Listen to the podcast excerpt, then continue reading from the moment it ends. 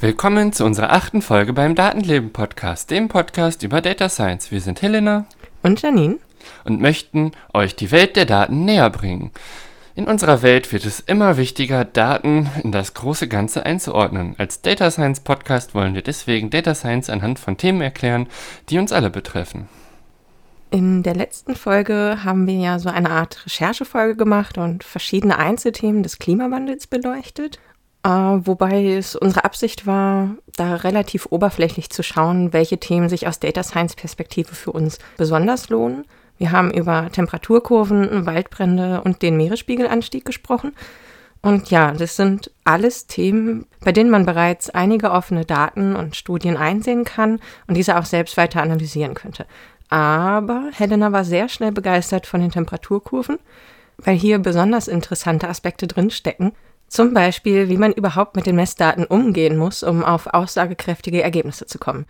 Deswegen geht es in dieser Folge um die Temperaturkurven und darum, welche Probleme und Möglichkeiten mit der Analyse dieser Messdaten so zusammenhängen.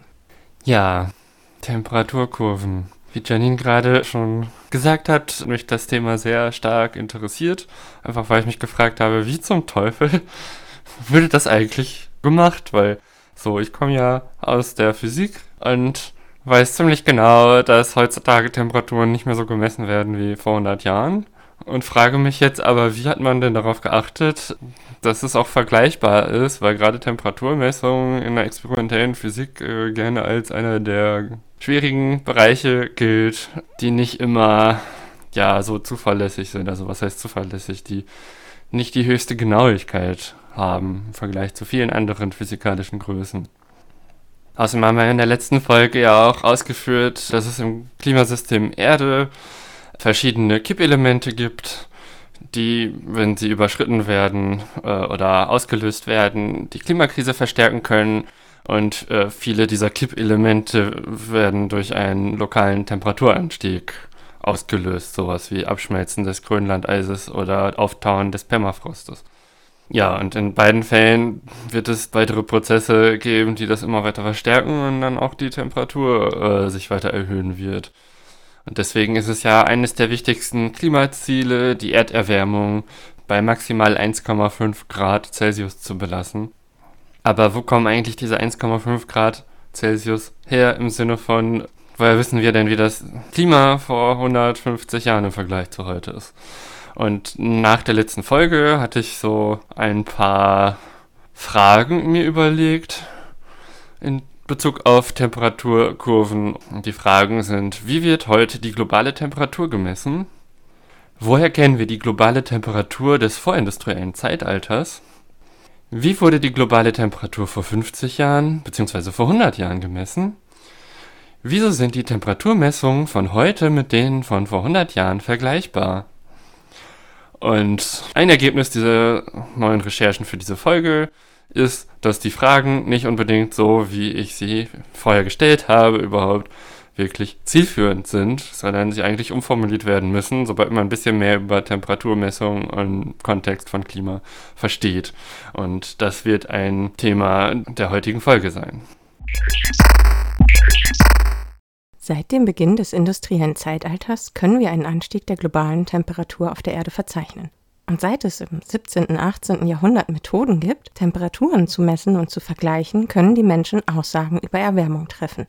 Aber wir wissen heute auch, wie sich die globale Temperatur durch die verschiedenen Zeitalter des Planeten entwickelt hat. Woher wissen wir aber, welche Temperaturen auf der Erde herrschten, lange bevor wir überhaupt so etwas messen konnten? Oder sogar als Menschen auf dem Planeten in Erscheinung getreten sind? Das wissen wir aus den Klimaarchiven den natürlichen und menschlichen Datenquellen, die uns Aufschluss über verschiedene Klimadaten und Verhältnisse geben. Ein Beispiel für ein natürliches Klimaarchiv ist Siderit. Forscher haben anhand dieses Minerals das Klima rekonstruiert, das vor rund 55 Millionen Jahren auf der Erde herrschte. Während Sideritkristalle wachsen, bauen sie verschiedene Isotope in ihre Kristallgitter ein. Welche hängt davon ab, wie warm der Boden ist, in dem sie wachsen. Dadurch speichern die Kristalle Informationen über das spezifische Klima ihrer Wachstumszeit. Die Forscher können aus der Isotopenzusammensetzung verschiedener Kristalle aus verschiedenen Regionen ein genaues Bild des Klimas bestimmen. Sie konnten damit zeigen, dass die mittlere jährliche Lufttemperatur im heutigen Kolumbien bei gut 41 Grad Celsius lag, während sie im arktischen Sibirien im Sommer bei 23 Grad Celsius gelegen haben wird. Eis auf den Polkappen gab es in dieser Zeit nicht. Schwankungen gab es also schon immer. Was ist aber an der aktuellen Situation der ansteigenden globalen Temperaturen besonders? Und warum sind die Aussagen der Klimakrisenskeptiker in dieser Hinsicht, dass es das schon immer gab, so problematisch? In vergangenen Erdzeitaltern haben sich die Temperaturen meistens über eine sehr große Zeitspanne verändert. Der jetzige Anstieg der Temperaturen ist auch deswegen so bedrohlich, weil er sich so schnell vollzieht, dass die Natur sich nicht anpassen kann. Und damit kann die Lebensgrundlage auf diesem Planeten vernichtet werden. Noch dazu ist überhaupt sehr fraglich, ob die Menschheit mit einem Leben im Warmklima gut zurechtkäme, ob sie überhaupt überleben könnte. Aktuell befindet sich der Planet in einer warmen Phase eines Eiszeitalters. Steigt die globale Temperatur weiter an, dann werden wir sehr bald erleben, wie der Planet in ein Warmklima übergeht. Das gesamte Erdsystem würde sich unter dem Warmklima verändern. Aber, obwohl wir über eine globale Erdtemperatur sprechen und obwohl wir auch aus früheren Zeitaltern Daten sammeln können, ist es nicht ganz so einfach, die globale Temperatur zu bestimmen. Und wenn wir von Bestimmen sprechen, dann könnte damit auch wissenschaftlich fundiertes Schätzen gemeint sein, also das Finden eines passenden Näherungswertes. Warum ist es so schwierig, einen exakt bestimmbaren Wert zu erhalten? Das liegt daran, dass sich über die Zeit die Messmethoden geändert haben, zum Beispiel von händisch zu digital, oder auch daran, dass wir nicht von allen Orten der Erde die Temperaturen kennen, wie zum Beispiel in der Arktis oder anderen Regionen der Erde, in denen wenige Menschen leben. Eine globale Temperatur zu bestimmen heißt, verschiedene Datenquellen und Daten unterschiedlicher Qualitäten miteinander in Beziehung zu setzen.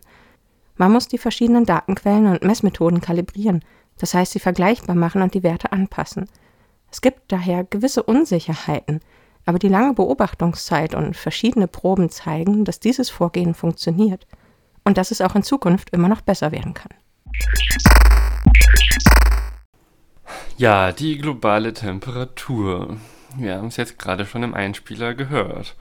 Ist äh, gar nicht so straightforward, wie man das vielleicht gedacht hätte. So irgendwie, wir stellen überall ganz viele Messstationen auf und rechnen einfach den Mittelwert aus. Und das ist dann die globale Mitteltemperatur der Erde. Und wenn wir diese Temperatur wissen, dann rechnen wir die einfach 20 Jahre später nochmal aus und dann wissen wir, um wie viel die Erde erwärmt ist oder abgekühlt wurde. So, das ist so die native Idee dahinter. Ja, das funktioniert leider nicht unbedingt, weil der Wert, der konkrete Wert der globalen Mitteltemperatur sehr stark schwankt, je nach Messmethode. Also ob man das jetzt vom Satelliten aus misst oder über bodengeschützte Beobachtungen ermittelt. Und ein Beispiel dazu ist dass es in einer Studie von 2003 einen Anstieg von 15 Grad Celsius im Mittel auf 15,6 Grad Celsius gegeben hätte. Also zu dem Zeitpunkt irgendwie der Temperaturanstieg, der globale 0,6 Grad betragen hätte. Und in einer anderen Quelle, das war in diesem Fall ein YouTube-Video der NASA aus dem Jahr 2012, also fast zehn Jahre später, wurde von einem Temperaturanstieg von 13,6 Grad Celsius auf 14,6 Grad Celsius berichtet. Wenn man jetzt einfach nur die globalen Mitteltemperaturen von 2003 mit 15,6 vergleicht mit den 14,6 von 2012, dann könnte man ja auf die völlig irrige Idee kommen, es hätte ja in Wirklichkeit gar keine Klimaerwärmung gegeben, sondern die Erde wäre sogar abgekühlt in dieser Zeit. Einfach nur, weil äh, die Unsicherheit der Bestimmung der globalen Mitteltemperatur höher ist oder die gleiche Größenordnung hat wie das, was mittlerweile an Temperaturanstieg vorliegt. Und grundsätzlich ist es so, dass die Relativtemperaturen, also wie viel hat sich die Erde erwärmt in einem bestimmten Zeitraum, ja mit einer größeren Genauigkeit angegeben werden können als tatsächlich die absolute globale Mitteltemperatur. Kannst du erklären, warum die Relativtemperatur genauer ist? Die absolute globale Mitteltemperatur lässt sich jetzt nur auf 1 Grad genau messen. Und wenn wir jetzt gerade bei einer Erderwärmung von einem Grad sind, ist quasi die Erwärmung genauso groß wie die Unsicherheit des Absolutwertes. Aber die Erwärmung selber lässt sich auf ein Zehntelgrad genau bestimmen. Und das möchte ich jetzt einmal in einem Beispiel, das erstmal mit Temperaturen nichts zu tun hat, näher erläutern, das vielleicht ein bisschen mehr am Alltag liegt. So, ich stelle mir jetzt eine Treppe vor, zum Beispiel in einem Haus. Und dann nehme ich mir ein Lineal und messe die Höhe einer einzelnen Treppenstufe.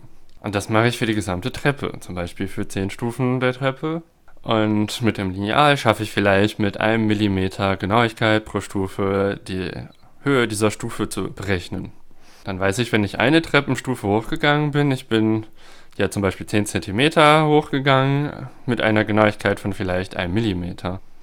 Wenn ich jetzt aber die gesamte Treppe hochgehe, müssen in diesem Fall die Unsicherheiten addiert werden. Das heißt, äh, wenn ich jetzt immer jede einzelne Stufe gemessen habe und die war ungefähr 10 cm hoch, dann komme ich irgendwie auf einen Meter Gesamttreppenhöhe. Aber die Unsicherheit ist in diesem Fall ein Zentimeter, also zehnmal so hoch wie die Unsicherheit für eine einzelne Treppenstufe. Jedenfalls die absolute Höhe der Treppe ist in diesem Beispiel unsicherer, als wenn ich nur eine Treppenstufe gehe. Und eine Treppenstufe ist quasi das, was wir gehen, wenn sich die globale Temperatur erhöht. Und wenn wir uns nur eine Treppenstufe genau diese Erhöhung angucken, dann können wir das viel genauer bestimmen als die gesamte Temperatur auf der Erde. Wäre eine Treppenstufe dann bezogen auf Temperaturen auf der Erde zum Beispiel ein ganz konkreter Ort? Weil da könnte man ja vielleicht die Unsicherheit auch in der Relation besser auffangen, weil sich ja eventuell an dem Ort die Bedingungen nicht so geändert haben. Ja, also im Grunde genommen lässt sich das so auffassen, als wäre eine Treppenstufe zum Beispiel ein Ort, wo eine Messstation steht. Wobei hier natürlich bedacht werden muss, im Fall der Treppe werden die Werte addiert, um den Absolutwert herauszubekommen. Im Fall von Temperaturen muss zwischen den Temperaturen gemittelt werden, sodass halt auch die Fehlerrechnung ein bisschen komplizierter ist beim Mitteln. Aber vom Prinzip her ist es das gleiche. Und gerade bei einem Lineal ist ein sehr typischer Fehler, zum Beispiel, dass man immer von schräg oben auf das Lineal guckt, um es abzulesen. Und deswegen ist es auch nicht möglich, dass man irgendwie sagt, ja, man hat ja zehnmal gemessen, und deswegen muss der Fehler ja auch äh, ein Durchschnittswert sein, weil man systematisch immer bei jeder Treppenstufe diesen Millimeter auch komplett mitnimmt, weil man ja schräg, von schräg oben geguckt hat. Und deswegen muss die Unsicherheit im Falle der Treppe auch addiert werden, weil man das nicht ausschließen kann. Und das ist ein Fehler, der insbesondere in der Vergangenheit auch bei Temperaturmessungen eine Rolle gespielt hat. Da sprichst du jetzt von äh, Thermometern, nicht wahr? Ja, zum Thema äh, Thermometer und wie die abgelesen werden, kommen wir später noch. Jetzt sind wir gerade ja noch bei der globalen Mitteltemperatur. Es gibt dann noch andere Gründe, weshalb die schwierig zu ermitteln ist oder war. Und zwar gerade in Bezug auf die Vergangenheit sind zum Beispiel nicht alle Daten, die mal erhoben wurden, digitalisiert. Und auch beim Digitalisieren oder beim Übertragen in andere Formen der Darstellung können ja auch Fehler passieren. Und manchmal gibt es auch so ganz banale Situationen, wo der Mensch, der immer zur gleichen Uhrzeit die Temperatur messen sollte und dazu das Haus verlassen musste, irgendwie gedacht hat, ach nee, es ist gerade Schnee treiben, ich schätze einfach nur. Solche Effekte muss man gerade in der Vergangenheit, wo das noch nicht alles automatisch erfasst wurde, insbesondere auch berücksichtigen. Also, zusammengefasst, die globale Temperatur ist also eher kompliziert, weil sie sich aus Messmethoden zusammensetzt, die sich über die Jahre geändert haben und deswegen aneinander angeglichen werden müssen oder zumindest richtig in Beziehungen gesetzt werden müssen. Ähm, außerdem, das hattest du ja auch gesagt, setzt sie sich ja aus den verschiedenen Methoden äh, Messungen an Land, Messungen im Ozean und Messungen vom Weltraum aus zusammen. Und ja, wie, wie das jetzt alles zusammenkommen kann mit diesen verschiedenen Messmethoden oder Orten, an denen gemessen wird. Das wollen wir uns jetzt noch näher angucken und fangen mal mit dem Temperaturanstieg an Land an. Aber wir hatten es ja gerade schon kurz, bevor wir mit dem Temperaturanstieg an Land anfangen, äh, stelle ich jetzt einfach erstmal die Frage, weil du das gerade schon angedeutet hattest, was ist denn ein Thermometer? Also womit messen wir überhaupt wie die Temperatur? Ja, die Temperatur ist erstmal das, was ein Thermometer misst. Und Thermometer gab es im Laufe der Geschichte viele. Ich möchte jetzt insbesondere zwei erstmal darstellen. Und zwar so, was immer als Beginn der Wetteraufzeichnung, also der systematischen Wetteraufzeichnung gilt, ist so das Jahr 1880. Also noch gar nicht so lange her. Und die ersten 100 Jahre der Wetteraufzeichnung war das absolute Standardthermometer, das sogenannte Quecksilberthermometer. Und das funktioniert folgendermaßen. Quecksilber ist ein Metall. Und zwar ein ganz besonderes Metall. Es ist das einzige Metall, das bei den bei uns üblichen Temperaturen flüssig ist. Das heißt, es ist nicht nur ein Metall, es ist gleichzeitig auch ja eine Flüssigkeit. Und eine Eigenschaft, die sich äh, in Abhängigkeit von der Temperatur ändert bei ziemlich vielen Materialien, aber bei Quecksilber ist es besonders nutzbringend einzusetzen, ist ja, welches Volumen hat eigentlich ein, eine Flüssigkeit oder ein Gegenstand? Also das betrifft jetzt nicht nur Flüssigkeiten, das betrifft halt genauso auch äh, Gase und Festkörper, dass sich ihre Ausdehnung ändert, je nach Temperatur.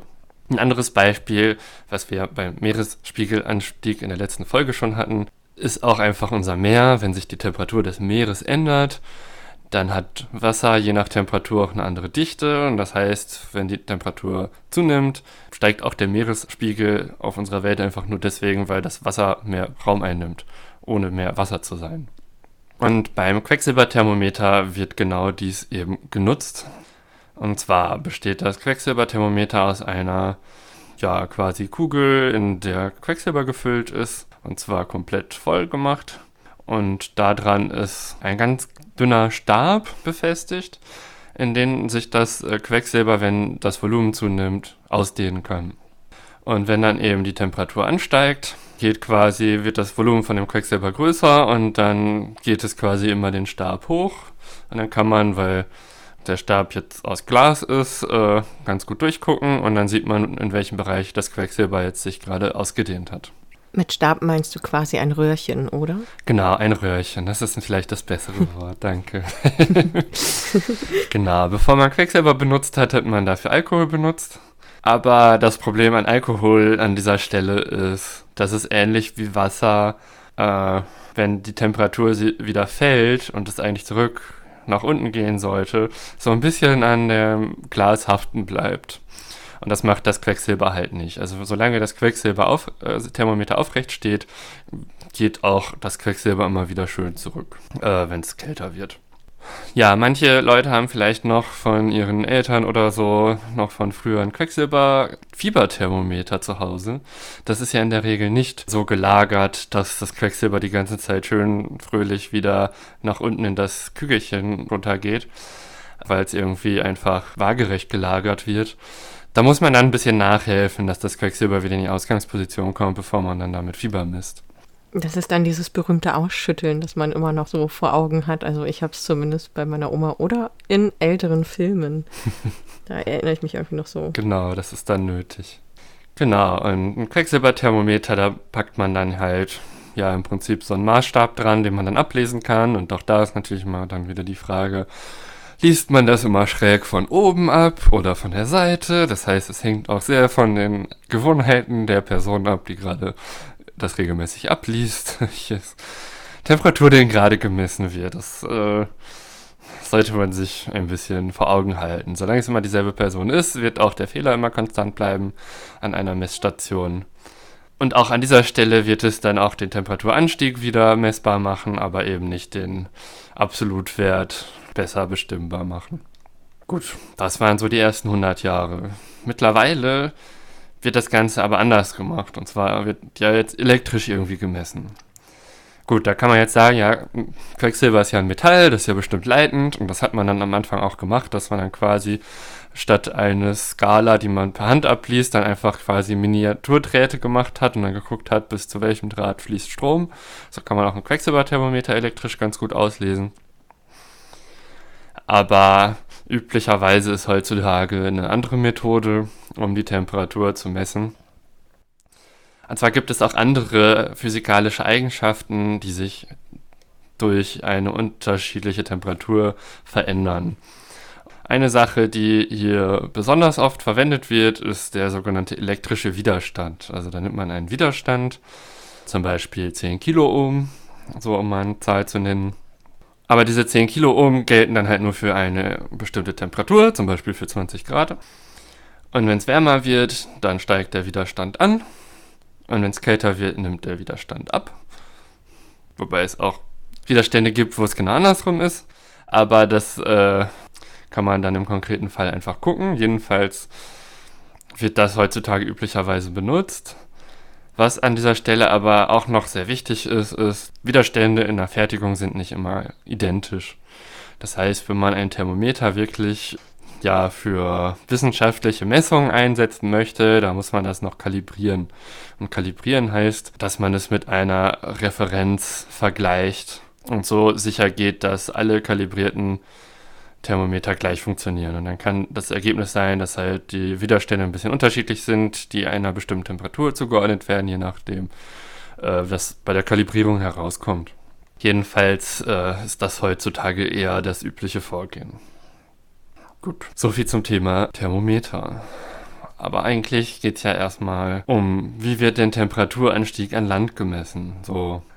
Das heißt, wir haben jetzt erstmal Thermometer und müssen das irgendwo hinstellen. Und ich habe jetzt zum Beispiel ein Thermometer neben mir stehen, das zeigt gerade 22,1 Grad an. Und das kann ich jetzt jeden Tag aufnehmen. Also jetzt gerade ist es ein bisschen kälter, als es im Sommer war. Also offenbar habe ich hier irgendeine Art Klima in meiner Wohnung.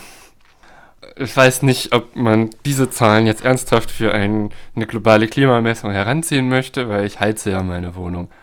Das heißt, äh, wenn man Temperatur misst, dann kommt es sehr stark darauf an, wo eigentlich dieses Thermometer steht. Und deswegen hat man das früher eigentlich immer irgendwie an der Hauswand befestigt und zwar an einen Ort, der halt üblicherweise im Schatten liegt. Generell hat man aber irgendwann dann festgestellt, ja, in der Nähe von Gebäuden ist es meistens einfach wärmer als weiter weg von den Gebäuden. Deswegen wurde irgendwann dann angefangen, dass man nicht mehr direkt am Gebäude gemessen hat. Und in Städten ist es in der Regel halt auch wärmer als auf dem Land. Das muss man auch erstmal feststellen. Und wenn jetzt um ein Thermometer herum plötzlich eine Stadt gebaut wurde, muss man das natürlich auch berücksichtigen. Das ist dann dieses Mikroklima. Also ich erinnere mich noch dran äh, aus der Zeit, als ich noch für den Rat gearbeitet habe. Den Stadtrat in Braunschweig meinst du jetzt? Genau, den Rat der Stadt Braunschweig, also als Fraktionsassistenz. Und dort hatten wir auch natürlich verschiedene Verwaltungsvorlagen immer. Und man hat sich da auch mit dem äh, städtischen Klima auseinandergesetzt. Und da ging es dann auch sehr um das sogenannte Mikroklima. Und zwar ist es nicht nur so, dass es direkt im Umfeld von Städten wärmer ist als jetzt zum Beispiel in einer ländlichen Umgebung, sondern auch innerhalb von Städten können ganz unterschiedliche klimatische Bedingungen herrschen. Und das ist dann das äh, Mikroklima. Und zwar betrifft das Mikroklima immer jeweils ein spezielles Areal und wird ja es bildet sich in den bodennahen Luftschichten. Und deswegen ist es ganz stark davon abhängig, äh, wie die Oberflächen des Areals gestaltet sind. Also ist es zum Beispiel eine feuchte Wiese oder ist es eine betonierte Straße. Ähm, so ein enger Straßenzug ist zum Beispiel ja deutlich aufgeheizter meistens als ein kleiner Park. Oder ja, Generell geht es darum, wie eng die Bebauung oder der Bewuchs zueinander stehen, weil auch das Einfluss auf die Umgebung hat, also das Klima, das in der Umgebung herrscht. Und ich denke, das hat vermutlich jeder schon mal erlebt, dass wenn man jetzt in der Stadt im Sommer äh, von der Straße in den Park rüber wechselt, dann merkt man eigentlich sofort, dass es irgendwie etwas kühler wird oder die Luft sich auch ein bisschen feuchter anfühlt. Und diesen Effekt gibt es auch nicht nur tagsüber, dass die verschiedenen Beschaffenheiten der Umgebung die Wärme anders aufnehmen, sondern den Effekt gibt es dann eben auch nachts, wo die unterschiedlichen Umgebungen die Wärme ganz verschieden wieder abgeben. Also so ein äh, Parkboden, eine Wiese kühlt eben einfach schneller aus, als äh, die Straße das jetzt tut. Und deswegen haben wir ja in der Stadt halt so ein ganz anderes Klima, jeweils an welchem Ort wir uns befinden. Wer in der Nähe eines Parks wohnt, hat vielleicht im Sommer etwas weniger Probleme mit der sich aufstauenden Hitze als jemand, der mitten in der Stadt wohnt, wo kein Park in der Nähe ist oder kein Gewässer fließt. Genau, und das sind so diese mikroklimatischen Bedingungen. Da musste ich jetzt dran denken, als du das eben erzählt hattest. Ja, und das ist auch total spannend und natürlich gerade auch für die Klimamessung sehr relevant, weil letztlich sind ja Wettermessungen erstmal lokal interessant gewesen, dass man irgendwie auf eine Klimabetrachtung kommt, die auch vielleicht global vergleichbar sein soll. Ist ja noch ein relativ neues Phänomen. Und deswegen war es natürlich früher relevant, dann innerhalb einer Stadt natürlich zu messen. Was auch eigentlich immer noch interessant ist, wenn man, wenn es halt um Wettervorhersagen geht, dass man das halt einschätzen kann, wie das Wetter in einer Stadt dann wird. Oder eben auch um Klimakonzepte für das städtische Wohnen zu entwickeln, dass die Belastung durch steigende Temperaturen eben minimiert wird. Ja, stimmt. Das, äh, das, klingt auch sehr sinnvoll, dass man die Städte so gestaltet für die Zukunft, dass wenn der Klimawandel kommt, sie immer noch angenehm zu bewohnen sind. Ja, das ist ein sehr wichtiger Aspekt. Genau, aber zum Thema, äh, was das jetzt mit Temperaturmessung an Land zu tun hat, ja, das ist ein sehr großer Faktor, die Information, wo ist eigentlich diese verdammte Klimastation. Weil zum einen kann es halt sein, dass über die Jahrzehnte sich eine Stadt drum baut oder dass man einfach die Klimastation woanders hinpackt und die Aufzeichnungen dann an einem anderen Ort fortgeführt werden. Das kann dann sehr schnell zu Sprüngen in den Messreihen führen, die man dann ausgleichen muss. Und man sollte möglichst auch solche Informationen dokumentieren, aber das ist auch nicht immer überall gegeben. Also nicht bei jeder Wetterstation kann man immer genau sagen, wann hat sich vielleicht der Ort gewechselt. Und zum Beispiel, was man irgendwann gemacht hat, da weiß ich jetzt gerade nicht, wann das eingeführt wurde, ist, dass man nicht mehr an der Hauswand die Temperatur misst, sondern dass jetzt äh, die Temperatur gemessen wird auf einer Höhe von zwei Metern über dem Boden im Schatten. Das heißt, man braucht einen Schatten, der nicht vom Haus kommt, also zum Beispiel einen Schatten, der durch irgendwas, irgendein Schirm oder so aufgespannt wird. Äh, und da hat man dann auf immer zwei Meter Höhe eine Messstation, damit es halt auch immer von der Höhe her vergleichbar ist. So, wie weit ist denn das vom Boden weg? Weil, ja, Schatten, denke, das kennen viele vielleicht so, wenn man jetzt, also bei mir ist es zum Beispiel so, meine Wohnung ist so, dass ich äh, in einer Dachwohnung wohne und während des Abends sehr schön ist, dass ich einfach die Sterne vom Bett aus sehe, ist es dann im Sommer so, dass mir die Sonne ins Gesicht scheint, was dann zum Aufstehen ganz gut ist. Aber wenn ich auf mein Thermometer neben dem Bett gucke, dann stehen da halt auch gerne mal so absurde Temperaturen wie 37 Grad. Und das liegt einfach daran, dass das Thermometer einfach direkt von der Sonne angeschieden wurde und sich dann auch erhitzt. Und deswegen ist es unheimlich wichtig, im Schatten zu messen und den Schatten halt auch möglichst konstant zustande zu bringen. Weil jetzt, äh, wenn ich mich zum Beispiel in ein Zelt lege, dann bin ich auch erstmal im Schatten, aber weil die Luft sich staut, wärmt es sich halt trotzdem auf. Das ist halt auch ein Effekt, der bei Temperaturmessungen vermieden werden sollte. Und das hat man früher bei Hauswänden halt relativ einfach gehabt, aber jetzt mit dem Thermometer zwei Meter über dem Boden hat sich das halt ein bisschen geändert. Ja, aber wenn man eine Messstation hat und man hat bisher ähm, an der Wand gemessen und geht jetzt quasi zehn Meter vom Haus weg, baut da irgendeine Station auf, die zwei Meter dem Boden misst und so weiter, dann will man ja trotzdem die Zahlen vergleichen können. Das heißt, man muss die Daten irgendwie kalibrieren oder die Effekte rausrechnen. Okay, also man kalibriert das dann und rechnet die Effekte raus. Das ist ja ganz gut, aber woher weiß man denn dann, dass das funktioniert? Also, dass man dann quasi einen richtigen Wert hat? Genau, also das gibt verschiedene Möglichkeiten, das Ganze zu kalibrieren. Und die einfachste Möglichkeit ist, man lässt die beiden Thermometer erstmal parallel laufen über einen möglichst langen Zeitraum und kann dann sehen, ja, je nach Wetter ist der Korrekturwert so und so. Also, keine Ahnung, die sind vielleicht ein Grad immer auseinander.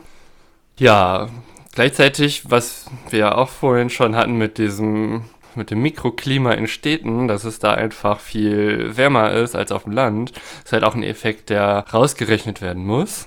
Und um festzustellen, dass das, wie man es rausrechnet, funktioniert, da gibt es eine einfache Möglichkeit und zwar, wenn es sehr stürmisch ist und es sehr viel Luftaustausch gibt zwischen Land und Stadt, dann hat man plötzlich nicht mehr irgendwie bei der Lufttemperatur dieses äh, typische Stadtklima, sondern es ist viel ähnlicher wie auf dem Land. Und auf diese Art und Weise kann man dann äh, feststellen, ja, wenn ich jetzt den Effekt rausrechne in der Stadt, um das auf das umliegende Land zu schließen, dann kann ich nochmal vergleichen mit Messungen auf dem Land im Sturm und in der Stadt im Sturm. Daran kann ich sehen, dass offensichtlich meine Rechenmethoden da ganz gut funktionieren, um die beiden Werte vergleichbar zu bekommen. Was aber auch bedeutet, dass ein Thermometer irgendwo hinstellen nicht reicht. Man muss auch das Wetter kennen. Weil wenn es stürmisch ist, darf man plötzlich nämlich diese äh, Rausrechnen nicht mehr einfach so machen.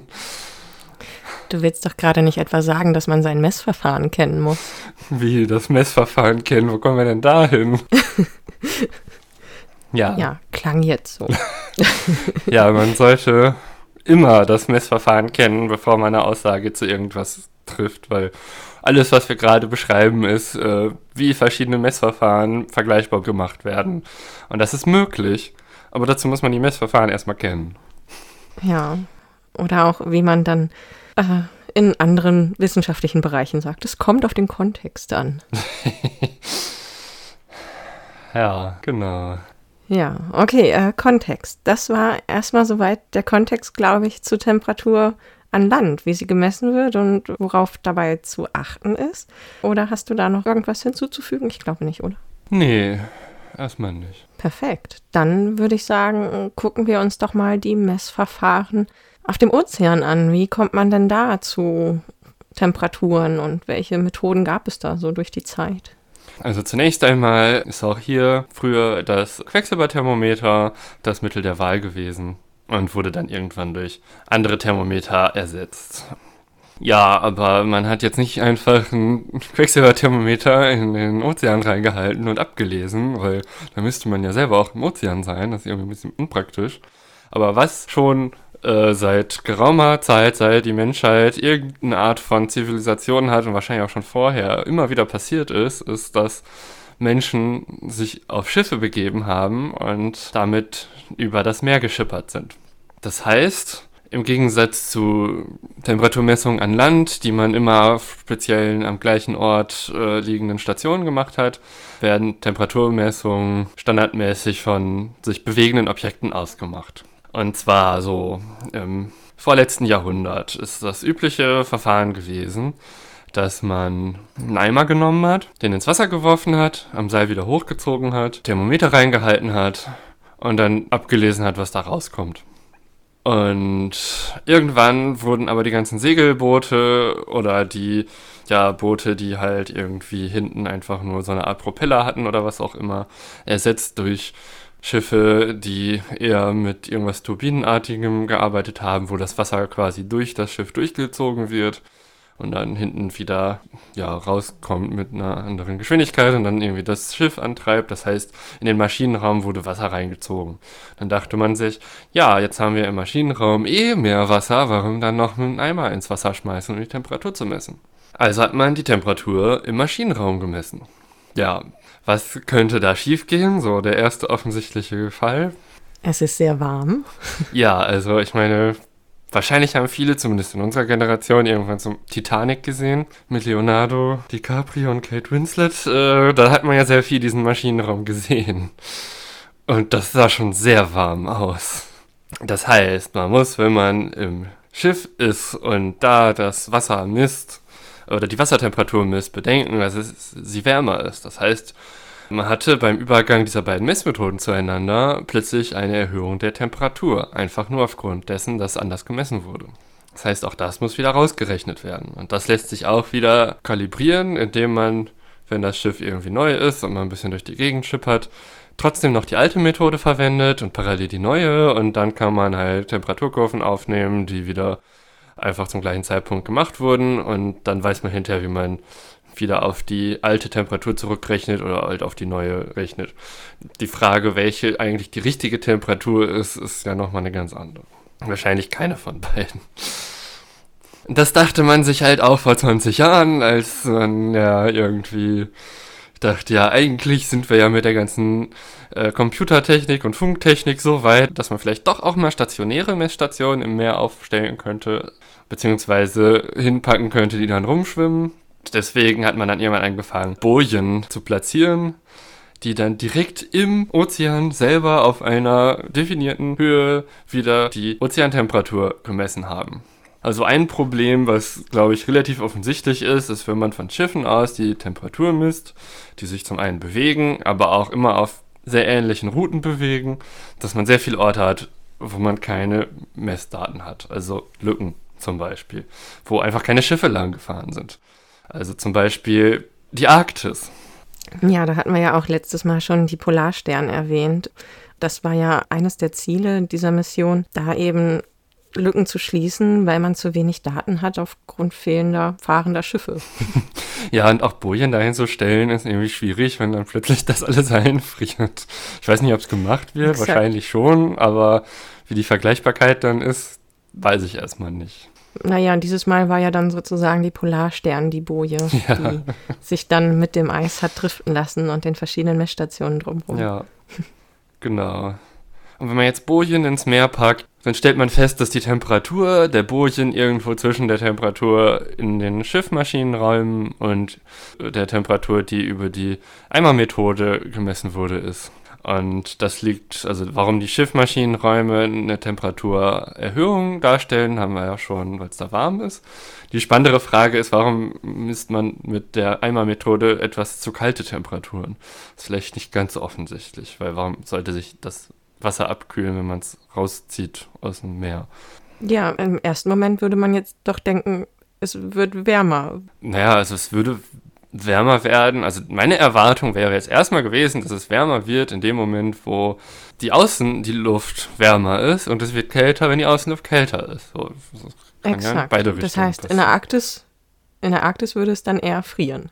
Ja, aber scheinbar wird eher die Temperatur unterschätzt, die man da misst, weil es auch noch den Effekt gibt, dass das Wasser ja auch verdampft und dann wiederum die Temperatur sinkt in den Eimern. Was ja auch der Grund ist, weshalb Menschen überhaupt schwitzen, um sich halt runterzukühlen. Das ist irgendwie ein relativ normaler Effekt in unserem Alltag, aber dass das jetzt bei dieser Messmethode so eine Rolle spielt, äh, ist jetzt auch erstmal nicht offensichtlich. Das stimmt. Gut, also das war jetzt erstmal, wie wir die Ozeantemperatur über die letzten anderthalb Jahrhunderte messen konnten. Ja, fällt nur ein Gedanke dabei jetzt noch ein. Ja. Die Temperaturen in den Schiffen oder von den Schiffen aus werden ja wahrscheinlich nicht gemessen, weil sie schon immer die Absicht hatten, das Weltklima zu bestimmen. Also ich gehe mal eher davon aus, es wird wahrscheinlich ähm, navigationstechnische Aspekte gehabt haben. Also welches Wetter hat man zu erwarten im direkten Umfeld, äh, dass man das Meer beobachtet hat, würde ich jetzt mal so grob tippen. Weil eigentlich sind diese Daten doch nur aus Logbüchern, oder? Das weiß ich jetzt gar nicht. Ich weiß nicht, wo die Motivation früher war, das zu tun. Ich, also ich denke, ein Teil davon war schon auch um, ja, also jetzt nicht unbedingt immer um Klimamodelle zu machen, sondern vielleicht wirklich um einfach zu wissen, welches Wetter kann man auf bestimmten Schiffrouten erwarten. Ich glaube, das ist schon auch betriebswirtschaftlich ja. relevant, jetzt unabhängig von der Navigation. Ja. Eher um die Planung künftiger Schiffrouten besser zu machen. Das kann ich mir sehr gut vorstellen. Aber ich weiß es nicht. Jedenfalls könnte man ja jetzt mit dem, was wir auch in der letzten Folge schon gesagt haben, ja durchaus annehmen, dass diese Logbücher und die Temperaturaufzeichnungen in den Schiffen ein Klimaarchiv sind. Und zwar eines der menschlichen Klimaarchive, die zur Auswertung herangezogen werden, wie das eben bei der Weinernte zum Beispiel der Fall ist. ja, wahrscheinlich. Spannend. Okay, ähm, wo wir allerdings kein so ein Klimaarchiv finden aus der Vergangenheit, nicht so richtig jedenfalls. Äh, das ist der Weltraum und das ist ja noch die dritte Messmethode, um die wir uns kümmern wollen oder die sich Helena auch näher angeguckt hat. Ja, äh, wie funktioniert das Messen aus dem Weltraum? Also ein direktes Thermometer wird es ja nicht sein. Ja, also wir befinden uns im Raumfahrtzeitalter seit einigen Jahrzehnten. Und Erdbeobachtungssatelliten sind schon ein sehr relevanter Teil dessen. Und dann irgendwie vom Satellit einfach so ein Thermometer, wie ich das bisher beschrieben habe, äh, herabzulassen und dann irgendwie die Temperatur zu messen, funktioniert aus sehr vielen Gründen gar nicht. Zum einen würde sich das Thermometer viel zu schnell bewegen und würde dann wahrscheinlich reißen oder einfach verglühen und das ist eine lustige Vorstellung, aber ich glaube, wenn wir das könnten, hätten wir schon Weltraumfahrstühle. Da sind wir leider nicht. genau, deswegen muss das vom Satelliten aus anders funktionieren. Also der Vorteil von Satelliten ist ja, wenn man die auf eine Umlaufbahn über die Pole schickt, dass die Erde sich dann unter ihnen hin und her dreht, also immer weiter dreht und man dann quasi innerhalb von ein paar Tagen immer vollständige Bilder der kompletten Erde aufzeichnen kann, die mit keiner anderen Messmethode so lückenlos möglich sind. Aber um die Temperatur zu messen, müsste man erstmal irgendwas haben, was überhaupt einen Hinweis auf die Temperatur geben kann. Und um da jetzt ein Messverfahren zu entwickeln, lohnt es sich einmal in die Physik dahinter zu gehen, was Temperatur eigentlich ist. Yay, ein Exkurs in die Physik.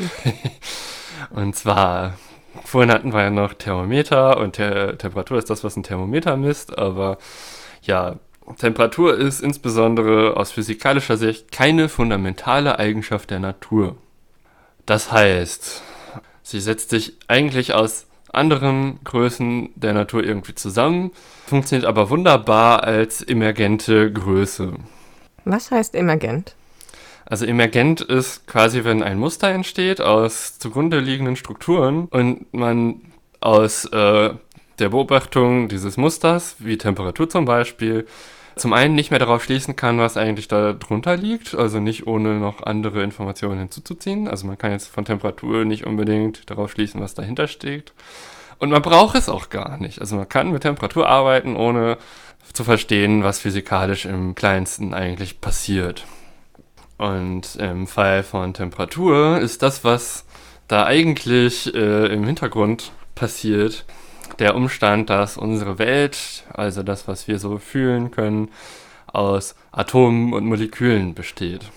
Diese Atome und Moleküle bewegen sich, also insbesondere in Flüssigkeiten oder in Gasen fliegen die halt immer durch die Gegend, bis sie dann wieder gegen ein anderes Atom bzw. Molekül knallen. Dann werden sie wieder in eine andere Richtung abgelenkt. Und wenn es jetzt um Festkörper geht, also Gegenstände, dann können die ja nicht sich so weit fortbewegen, aber die schwingen trotzdem in ihrer Struktur, in dem Festkörper, wo sie festsitzen, trotzdem hin und her. Und die Energie, die jetzt ja für die Schwingung oder die Bewegung da ist, ist halt im Grunde genommen das, was wir Temperatur nennen. Aber das ist jetzt nicht so, dass eine konkrete Temperatur äh, einer bestimmten Energie zugeordnet wird, denn die ganzen Moleküle äh, und Atome sind ja unterschiedlich schnell. Also wenn man jetzt zum Beispiel in einem Gas sich das anguckt, dann gibt es ja ein paar schnelle Moleküle und ein paar langsame Moleküle. Und es gibt quasi eine statistische Verteilung davon, welche Geschwindigkeiten es gibt. Und diese statistische Verteilung, im Falle von Gase wird die auch als Maxwell-Boltzmann-Verteilung bezeichnet sieht halt in einem System, das im Gleichgewicht ist, also eins, wo man jetzt nicht auf der einen Seite eine Heizung hat, und auf der anderen Seite einen Eisblock oder so, der wieder abkühlt. Also solange das im Gleichgewicht ist, äh, ist diese Verteilung pro Temperatur auch immer gleich. Das heißt, eine Temperatur steht für eine Verteilung von verschiedenen Geschwindigkeiten. Und wenn die Temperatur zunimmt, dann gibt es auch mehr schnelle oder hohe Geschwindigkeiten und wenn die Temperatur niedrig ist, dann gibt es mehr langsame Geschwindigkeiten. Es gibt auch eine gewisse Maximalgeschwindigkeit, die aufgrund der Temperatur zustande kommen kann. Gut. Was hat das mit Satelliten zu tun? ist jetzt vielleicht erstmal nicht so offensichtlich. Und zwar, was tun Dinge, die irgendwie dauernd gegeneinander stoßen, auch? Also die Geschwindigkeit ändert sich. Geschwindigkeitsänderungen werden in der Physik auch als Beschleunigung bezeichnet. Auch, also egal davon, ob sie jetzt langsamer werden oder schneller werden. Und Atome und Moleküle bestehen ja aus Protonen und Elektronen und Protonen und Elektronen sind geladene Teilchen. Und wenn sich geladene Teilchen auf irgendeine Art und Weise beschleunigt fühlen, dann senden sie elektromagnetische Strahlung aus. Und diese elektromagnetische Strahlung, also ein der bekanntesten Beispiele für elektromagnetische Strahlung ist zum Beispiel einfach Licht, was wir sehen können, folgt dann auch wieder einer Verteilungsfunktion, die halt der ähnelt, die äh, auch von den Geschwindigkeiten schon vorhanden war. Ja, und wenn jetzt irgendein System, was äh, sich beschleunigt, Strahlung aussendet, dann heißt das in diesem Fall ein System von oder ein Objekt, das eine Temperatur hat, sendet halt auch elektromagnetische Strahlung aus. Das wiederum ist der Grund, weshalb man jetzt, um zu testen, ob eine, die Wärmedämmung in einem Haus äh, funktioniert, mit Infrarotkameras dahin geht, weil Infrarot ist quasi wie Licht, nur dass wir Menschen es nicht sehen können. Aber im Prinzip ist es äh, nicht viel anders als Licht. So. Das kann man dann mit Infrarotkameras halt sehen. Also die üblichen Temperaturen, die wir haben. Also das sind dann diese Bilder, wo man immer so grün-blau-flächige Hauswände sieht und so gelb-rote Fensterbereiche, genau. wo halt dann die meiste Wärme entweichen kann. Genau, genau. Also die Farbe ist dann natürlich künstlich hinzugefügt, damit wir die sehen Ja, können. ja. Die, die Farbe auf den Coronavirus-Inzidenzkarten ist ja auch künstlich erzeugt, aber sie sagt uns auch sehr genau, wo es gerade schlimm ist. Das stimmt, ja. Genau, es gibt noch zwei andere Beispiele, wo wir Licht sehen, weil es eine Temperatur hat.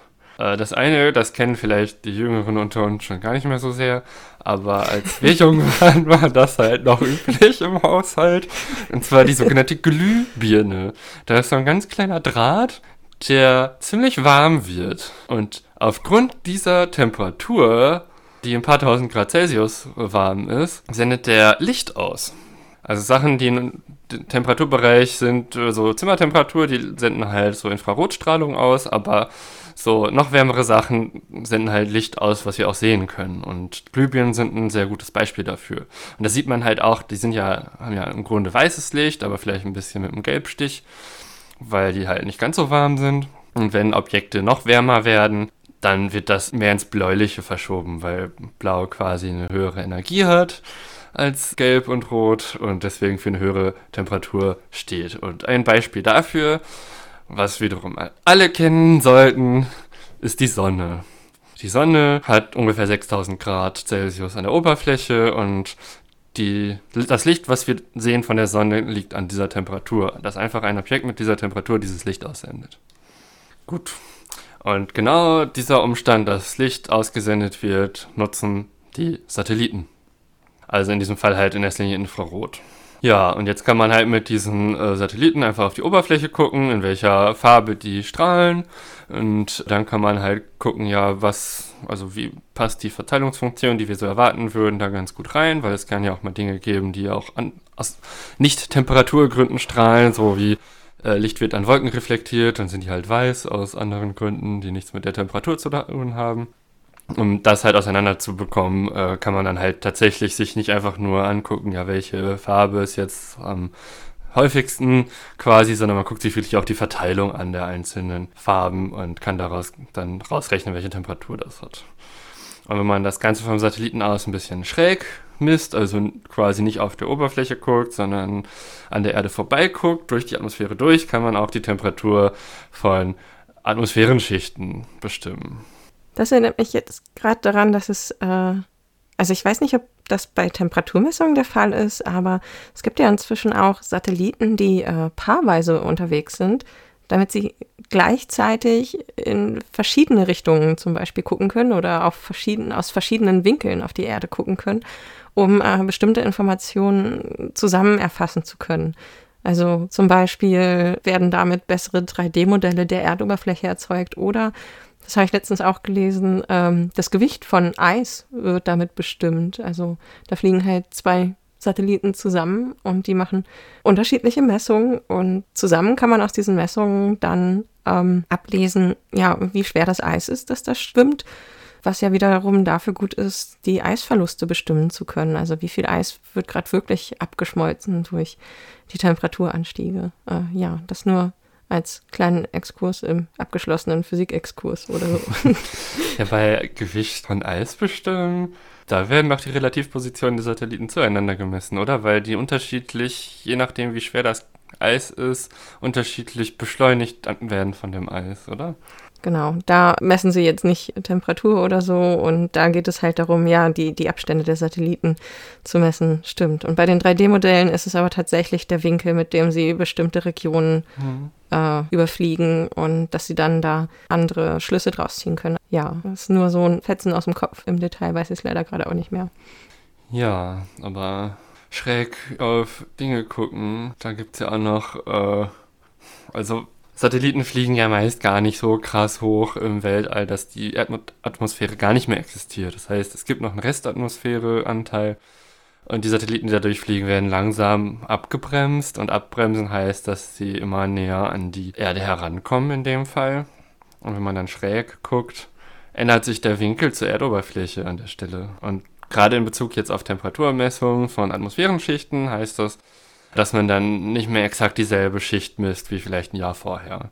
Das ist ein Effekt, den man auch berücksichtigen muss bei den Klimamodellen, wenn man die Daten verwendet von Satelliten.